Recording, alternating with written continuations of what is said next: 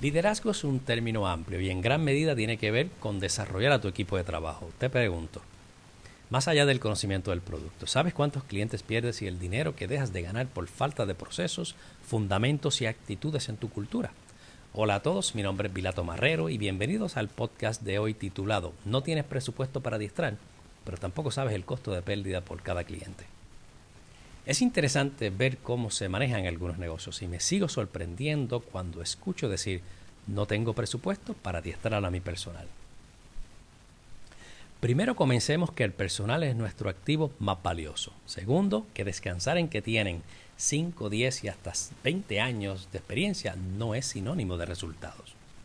Tercero, que necesitamos empleados ágiles, actualizados, motivados y emocionalmente estables en la medida que podamos proveerles estas herramientas. Cuarto, que en los últimos 20, 10 y 5 años muchas cosas han cambiado y seguirán cambiando. Entre el estilo del consumidor, lo que busca, qué los motiva y cuáles son sus estrategias de búsqueda y decisión. El no prepararlos es como pretender que tu computadora de hace 20 años funcione con la misma capacidad y velocidad procesadora que una actual. Me dejas saber si lo logras, pues la tecnología avanza a pasos gigantes, al igual que la conducta de nuestros clientes.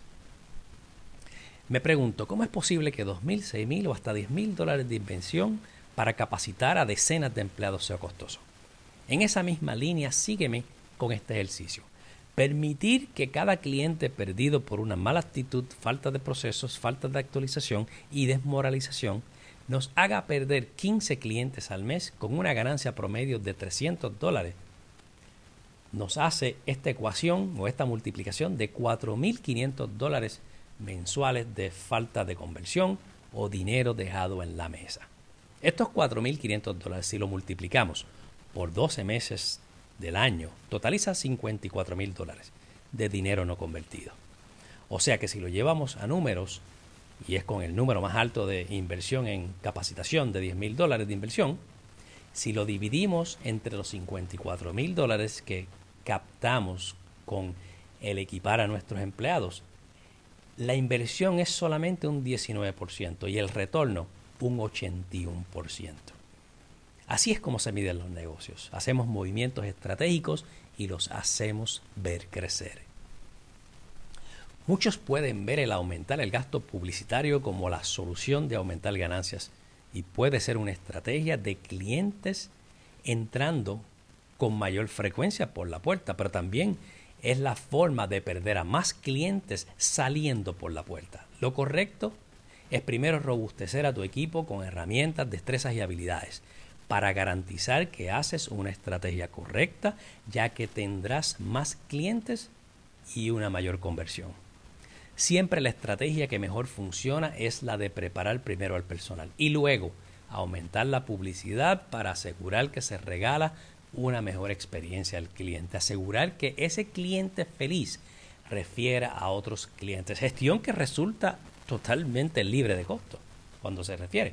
Y ellos mismos repiten la compra de tu producto a futuro porque confían en tu producto, en la empresa y en el equipo de trabajo. Una empresa no debe descansar solamente en clientes nuevos, porque si se le acaba la magia, como estrategia te quedas sin negocio, te quedas sin clientes referidos y te quedas sin clientes repetidos que nutren y complementan a los nuevos de tu túnel de ventas.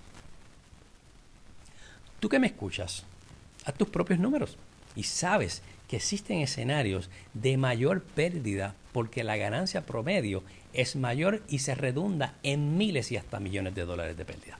El dinero dejado en la mesa es sumamente engañoso, porque no se ve y no duele. Esto sucede porque no se tuvo el sentimiento de posesión y por ende tampoco se duele con ese sentimiento de pérdida porque nunca se tuvo. El hecho de que no se vea no significa que no está presente y solo toma que se logre la conversión o captación del dinero o con buenas prácticas y buen servicio. En este último tema, Analiza y quiero que seas brutalmente honesto contigo mismo al hacerte esta pregunta. Mi equipo de trabajo brinda un servicio de calidad y regala experiencias memorables. O por el contrario, necesitan alineamiento porque sus actitudes dejan mucho que desear desde el primer hello. Tratan al cliente como si estuvieran recibiendo a un invitado a su casa o por el contrario, tienen cara dura, seriedad y un tono tajante a un cliente que te da la oportunidad solamente en una y está gritando, tengo dinero, tómalo, a cambio de un buen servicio y una buena experiencia que la encuentres memorable. A estas alturas, ¿todavía sigues pensando que solo la experiencia es importante? Descansar en que solo el conocimiento es importante es extremadamente ingenuo y clichoso. ¿Qué sucede cuando un empleado tiene conocimiento pero no está emocionalmente óptima? No muy buenos resultados, ya que el conocimiento representa solamente un 20% y la emoción representa el 80% restante. ¿Cómo cambiaría la ecuación de tu negocio si el empleado aprende a manejar sus emociones? ¿Qué sucedería? si se aprenden estrategias para manejar clientes insatisfechos? ¿Cómo ayudaría al equipo gerencial a identificar la personalidad del cliente y poder preparar estrategias para cada uno? ¿Cómo mejoraría la experiencia del cliente con nuevas destrezas de manejo y etiqueta telefónica? Alejarnos de las malas prácticas, como muchas veces he escuchado que llamo a un teléfono corporativo y me dicen hello. No estoy llamando un número personal, estoy llamando a una empresa y necesito confiar para que luego yo darles mi crédito y también darle mi dinero y crear una relación de respeto. A eso es lo que me refiero.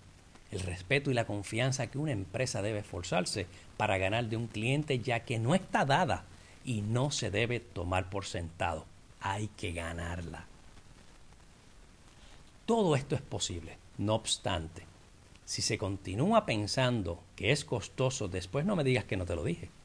Esto es una manera directa y a su vez con el mayor de los respetos porque tú y tu negocio son importantes para mí. Les invito a escucharme todas las semanas con temas de valor que manejan y mejoran nuestro desempeño.